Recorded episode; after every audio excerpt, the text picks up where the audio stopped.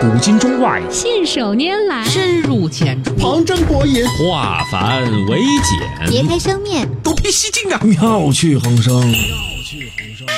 梁冬、吴伯凡，坐着打通经济生活任督二脉，东吴同学会，一期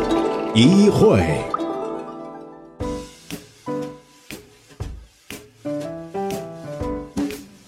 作者打通经济生活任督二脉，大家好，欢迎收听东吴同学会，我是小梁，对面是老吴，老吴你好，大家好。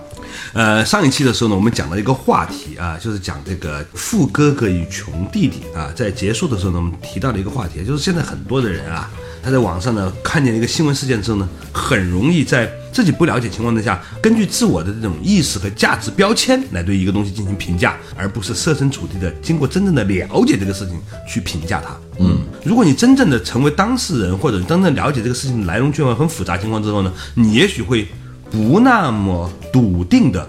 轻率的对一件事情进行判断。什么是所谓的场景共识？为什么说观点融合的基础是视野融合？讲故事为什么通常能达到比讲道理更好的沟通效果？欢迎收听东吴同学会，本期话题：故事思维。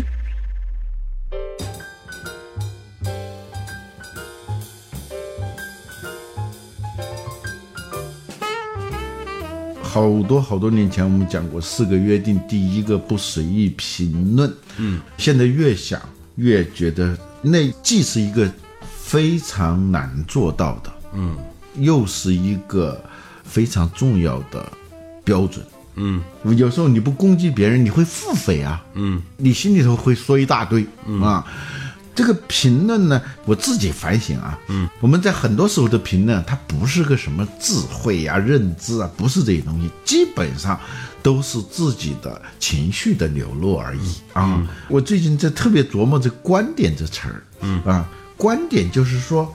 你在某个观察点看到的事情，嗯，它更多的反映的是你所处的观察点。嗯嗯，而好多时候它并不反映你所看到或你所评论描述的那个东西的真实的状况。嗯，比如说我搬了新家，你要过来，你不熟悉这个地方，嗯，呃，你可能绕来绕去都找不到地方，我就会很自然的问你一句：你现在看到什么了？嗯，你看到什么了？我就知道你在哪儿。嗯，所以我们好多时候的观点基本上只是在反映自己，而不是在反映你所评述的那个对象。生活啊嗯，但是呢，我们一个习惯就是特别容易去评论。嗯，还呢，如果时间允许、空间允许，我们就特别爱讲道理。嗯，你说道理的初衷就是想以理服人嘛。嗯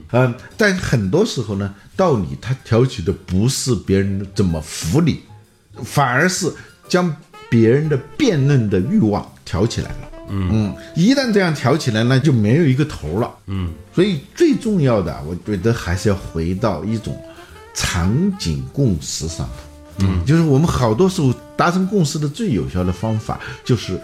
哲学上叫视野融合。就你的视野和我的视野的融合，啊，然后接下来是观点的融合。嗯，如果你一人手里头拿个手机，其实看的是不一样的照片，嗯，然后两人就开始在争， 哼，这是个什么，那是个什么，其实是没用的，因为你的视野都没融合，观点是不可能融合的。所以就重新来看，好多年前我们讲过讲故事的力量，但讲故事的确有力量，但是比讲故事更重要的是一种叫故事思维。嗯，就它是一种跟标签思维对立的东西，什么叫做故事思维呢？就是不有理性思维，嗯，有形象思维，嗯啊，就是你思维采取的路径、使用的论据是什么，嗯啊，有一种呢就是所谓逻辑推理，嗯，根据你的观点，我有自己的逻辑，我就推出你是错的，我是对的，嗯，还有一种呢就是习惯于。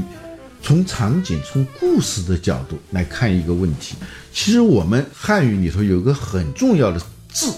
我们常常忽略，就是原来的“原”。嗯，比如韩愈写过《原道》，这个“原道”的“原”什么意思呢？就是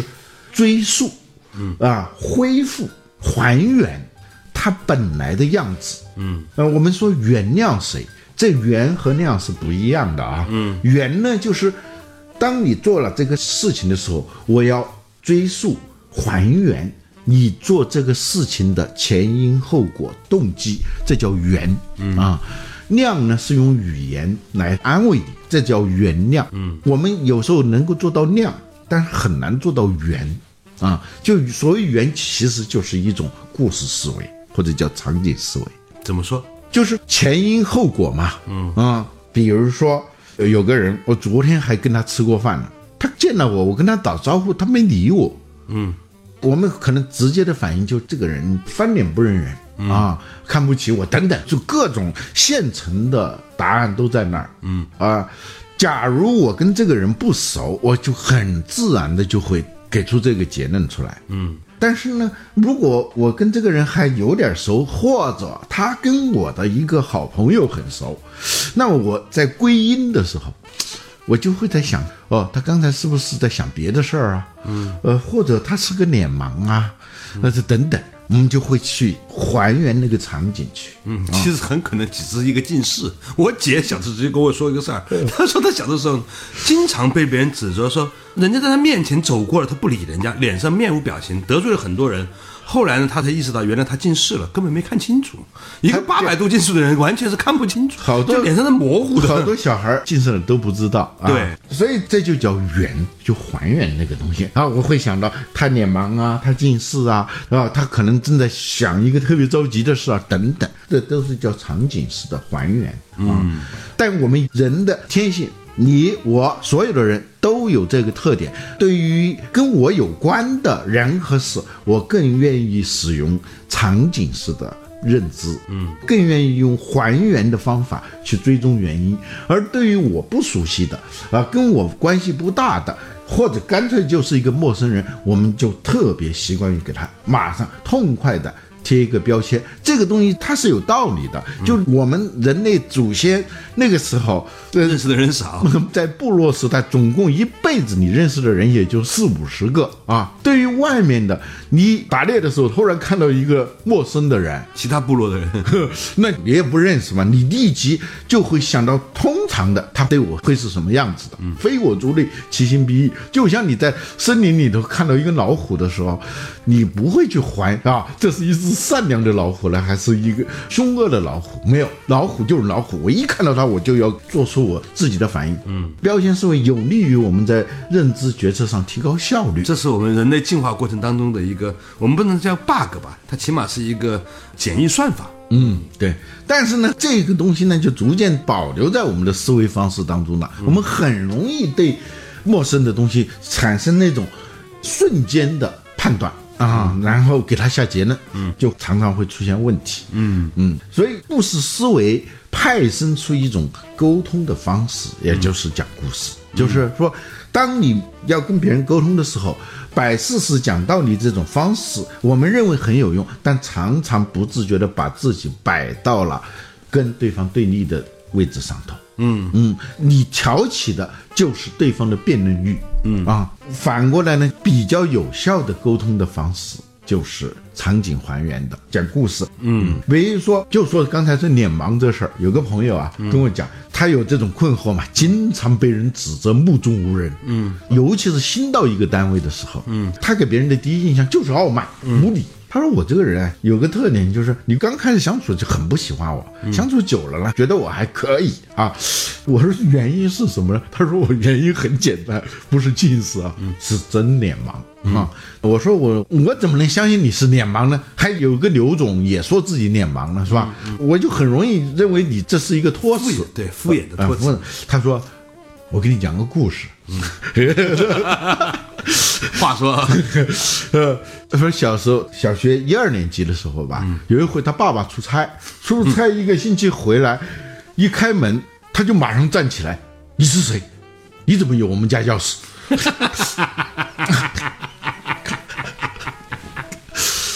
说这我至今还记得我爸爸的表情，他一点都没有生气，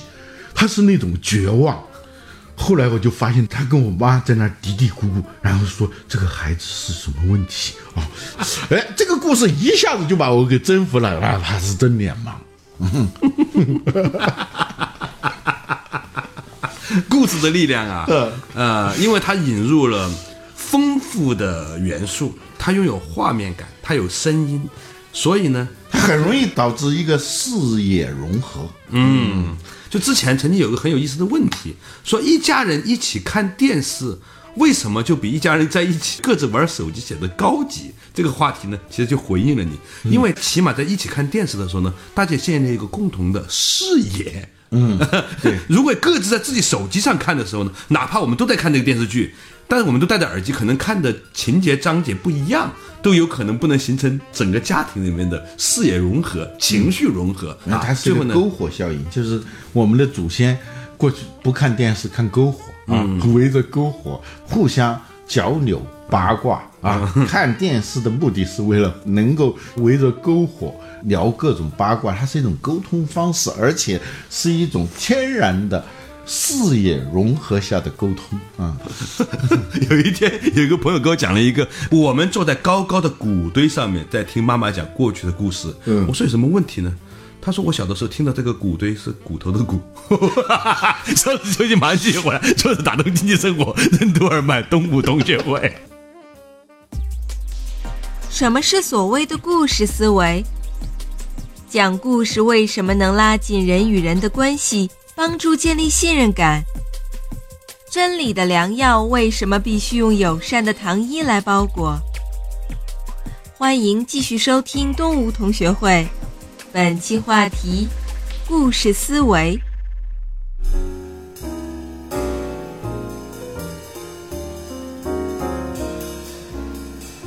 做打通经济生活任督二脉，大家好，欢迎继续回来的东吴同学会，我是梁东，对面是老吴老，你好。你刚才说的这个东西细思极恐 啊。其实结果刚才我们中间这个过程当中一直在笑啊，就是一个城里的小孩听说妈妈说坐在高高的谷堆上面，他没有骨折的概念，那对于城里小孩来说，他很容易把这个鼓理解成一堆白骨上头讲鬼故事。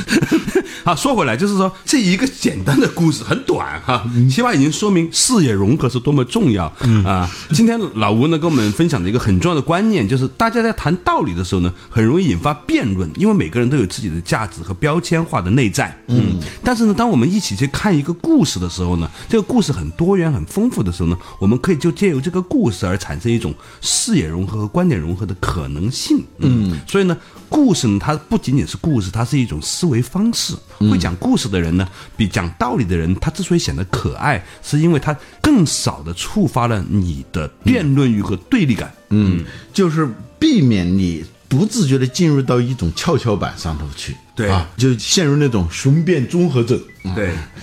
那人呐、我们以前讲过，啊，一个人其实是个队伍嘛。嗯，据说有七个亚自我。嗯，这有点像一个古罗马时期的那种多人轮流执政。今天是谁，明天是谁，不知道啊。你碰到以后，你好像是在跟一个政府打交道，实际上是在跟很多不同的人打交道。嗯，如果你去的那天正好是一个很奇葩的人在管事儿的话，那你就会对这个标签化的这个实体产生一个很不好的印象。嗯，其实我们跟人打交道也是这样，它是包含着多个亚自我的。你打交道的时候，尤其是在沟通的时候，一定要找对那个好说话的那个自我。嗯，而不是呢上来一下子就把那个不好说话的那个自我给叫醒了。嗯，这什么事儿？啊，马上那个自我来跟你打交道的时候，那你自然你的那个自我也会蹦出来。嗯，那两个爱讲道理的自我在那儿玩一个很荒诞的游戏。呃，有一天我跟一个朋友在聊天，开始的时候两个人总是说不到一块儿去，几度陷入冷场。嗯，后来呢，偶尔呢就讲起了我们童年呢、一起啊，原来都在同一个城市攀枝花，然后呢，居然呢都有童年的这个爬到门口的这个木瓜树上摘木瓜的经历。自从讲完这个事情之后呢，迅速两个人发现有很多的共同的观点了。你这触及了一个特别重要的问题：为什么要有故事思维？它有一个目的的，就是建立信任感。嗯，因为你一旦开始讲道理的时候，嗯，就让对方觉得你是想扳倒我，嗯，或者说想把我套进去，嗯，呃，你引发的是对方对你的不信任感，嗯，而对方的不信任感立即就会表现为一种不信任的甚至挑衅性的口气，这种口气就会立即把你的那个不信任感。和那种爱挑衅的那个自我也给叫出来了，而且通常有这样一个情况，就讲道理讲的特别好的人呐、他引经据典呐、各种的这个逻辑很分明的时候呢，讲的越好，他越能够激发起对方的自卑感。和恐惧感，这样的话呢，他这个对立的可能性就被点燃了，你知道吗？没有一个人是愿意被别人认为自己是弱智的，对，所以他必须要用更深刻的道理，呃甚至跟你不一样的道理呢，来彰显我也不错。其实他背后其实挑动了人们的自卑与恐惧。嗯，我们经常也会遇到这种事情啊，就是有一次我还不是那种辩论，就是在讲一个方案。嗯，然后当我说完我的想法以后呢，有一个人就说了一句话：“这些想法我原来就是这样想的。”嗯，我就觉得很奇怪，我说了半天你就说了一句这样的话，后来有人悄悄的写了个纸条说。现在讨论的这个方案是他写的，嗯，呃，别人也听得出来我的这个想法跟他是有出入的，嗯，客观上来说，好像我的这个想法呢，要比他的那个要稍微优化一点，嗯，所以人家就感受到了压力，人家自然就说这这是样一句话反应，嗯啊，这还算是有修养的人了啊啊！那我看了这个纸条以后，我就立即调整这个姿态。嗯，我说对，看来我们是呃所见略同啊啊！后来的这个沟通就顺畅多了，要不然那就变成很没效率的一场讨论。嗯，所以你说这种故事思维背后有一个很重要的目的，嗯，就是建立信任感。嗯啊、讲道理往往是破坏信任感的。嗯，讲故事是能够建立信任感。嗯，有些时候把一个正确的道理直接塞给我的时候啊，嗯，人就会有一种很自然的反弹。嗯，比如说，就我刚才讲到这个不认识他爸爸的这个朋友，嗯，他很会讲故事，就聊起来。我说你这么厉害，然后你高考的时候为什么成绩不好呢？嗯，他说你知道吗？我数学特别差。嗯，我说有多差啊？我跟你这么说吧，我小学读三年级的时候，我妈看到我的数学卷子七分，我妈说了一句话：“你们原来不是五分制的啊。”就是他以前考的都是五分以下，所以他妈一直以为还考得不错，有时候四分啊、五分啊，就这一句话他就把你说我数学有多不好多不好，不用，这要四两拨千斤，一下子就把这个事实生动具体的呈现出来了。故事还是很有意思的。 前两天流传很广的一个段子啊，说有一些人跟别人分手的时候都说：“你在这站着啊，我去买两斤橘子。说是心里头在想，还是要读点书的啊！ 你要不读过朱自清的《背影》，就一下子就被别人给占便宜了。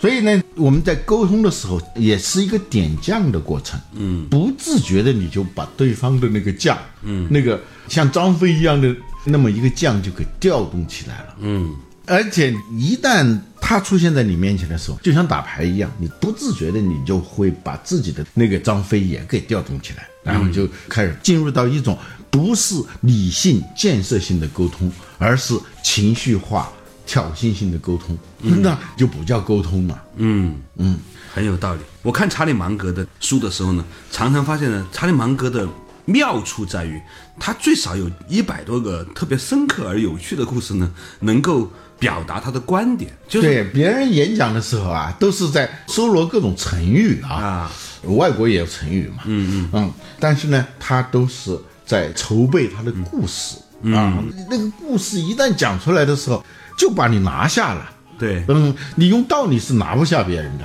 但是那个故事一下子就让人沉浸在某种你预期的状态当中，这个时候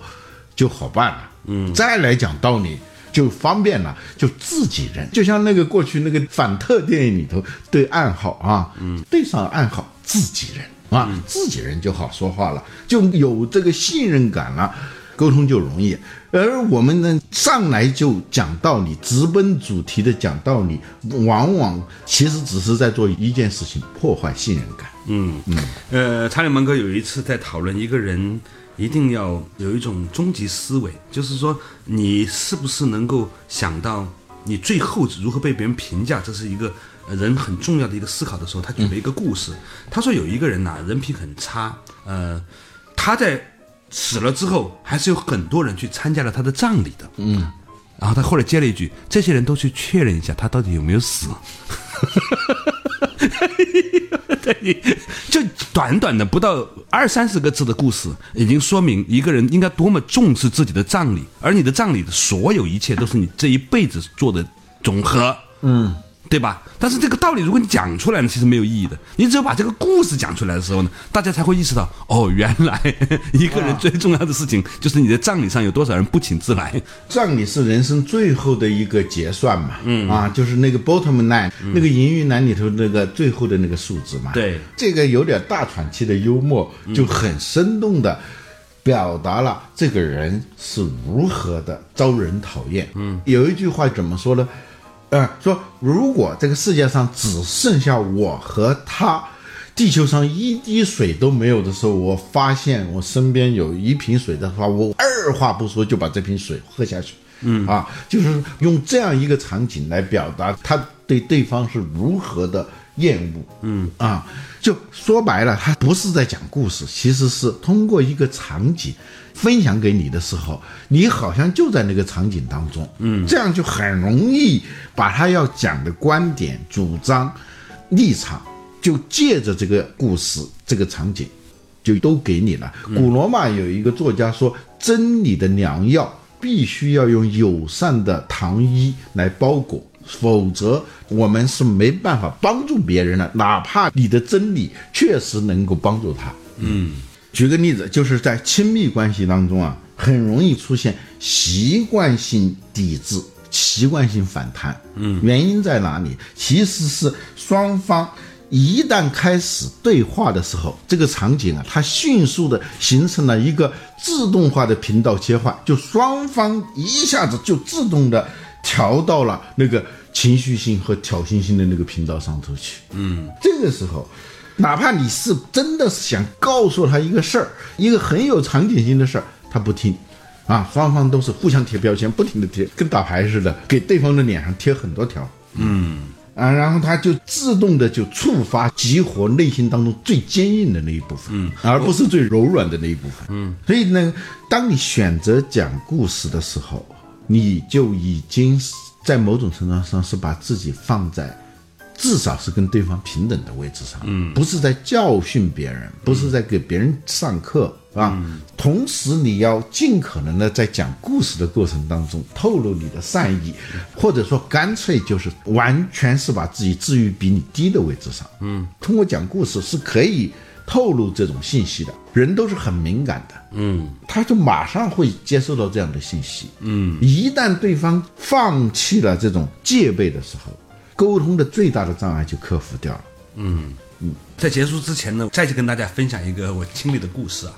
有一次呢，我去尼泊尔见一个很有智慧的人，当时呢，他旁边呢有很多毕恭毕敬对他顶礼膜拜的人吧。我去的时候呢，也被这种情绪所传染。当时坐下一起吃饭，嗯，呃，他听说呢我在这个中国做医疗的这个事情的时候呢，他就很认真的就问我，他说他的头啊经常发生疼痛，而且呢经常呢会在坐飞机的时候呢有一种呃很不舒服的类似于像幽闭恐惧症的的感觉。当时我就意识到呢，他其实是出于慈悲，就是想用这种方式呢来化解我当时我的一点点的紧张啊。嗯，今天跟你聊完之后呢，我才意识到呢，他其实不光是慈悲，还有一个智慧。因为当他把自己的这个头痛的过程变成一个故事讲给你听的时候呢，我作为一个做医疗行业的人呢，就可以把我们的一些故事跟他分享了。他其实是在表达对你的信任啊和同善意。对，同时呢，就是也建立起来一种大家可以谈一个故事，而不是谈一个道理的场景。当我们在讨论分享故事的时候呢，我们其实是在用一种分享的心态在做事情。嗯啊，当我们在讨论观点的时候呢，其实呢是在用一种征服的心态在做事情，有意无意的，在这样的一个过程当中，你如何借由你的善巧和方便，最后能够建立彼此之间的和谐，彼此之间可以分享的这种场景，比激发起对方的嗔心。所谓的嗔，就是习惯性的对抗。如果你不是以激发起人的嗔心为手段的话呢，哎，很多事情呢就会是在融洽的过程当中，朝着舒服的方式走下去。这可能这就是所谓的智慧和慈悲吧。嗯，就我有一回啊，遇到一个尴尬，就跟人在交流故事型的社会是如何有利于沟通的，别人就噎了我一句啊，你这不就是在讲道理吗？啊， 然后说你能不能够给我讲个故事，把你的观点说出来？哎，很考验啊，我当时。就是急中生智，在我儿子的小学课本里头看到的一个故事，跟他讲。这个故事其实以前我讲过，就你在家里头九九六， 然后孩子在客厅里头闹，这个时候你很容易去跟他讲道理啊，甚至会发威。嗯，爸爸这么辛苦的工作，你在这儿捣乱。嗯，但是呢，他就提醒自己。我的责任不是在教训孩子，而是在教育孩子。 而教育孩子最重要的是影响他，不是去改造他啊。所以呢，他就很和气的跟他的孩子说：“你还记得去年过生日的时候，爸爸给你买的那个小汽车吗？”嗯嗯，他说：“我记得。”嗯，那天我加班很晚回来，你已经睡着了。我本来想把你推醒，把这个小汽车给你的，但是呢，我没有。你知道为什么吗？嗯，小孩想半天也没想明白，说第二天你要很早就要起床上课去啊，所以呢，我就把这个小汽车放在你的枕头旁边，你醒来的时候你就看到这个小汽车了。爸爸为什么要这样呢？就是怕打扰你，嗯，小孩就有点明白了，他就不闹了，就在这个客厅里头自己玩了。结果一会儿小孩又冲进来了，就马上想又要跟他说话，他火就出来了。我这么辛苦的用故事思维跟你讲了半天，还是没效果。但是他马上抑制这个怒火，就等他就是延迟判断啊。小孩说：“爸爸，你刚才讲的我突然明白了，人不能够打扰别人啊。”就是从这个故事里头，我们能感受到场景思维它的力量在哪儿。要做到场景思维，要拥有讲故事的能力，又是一件多么难的事情。感谢大家收听今天的动物同学会，我们下一期仍然一期一会。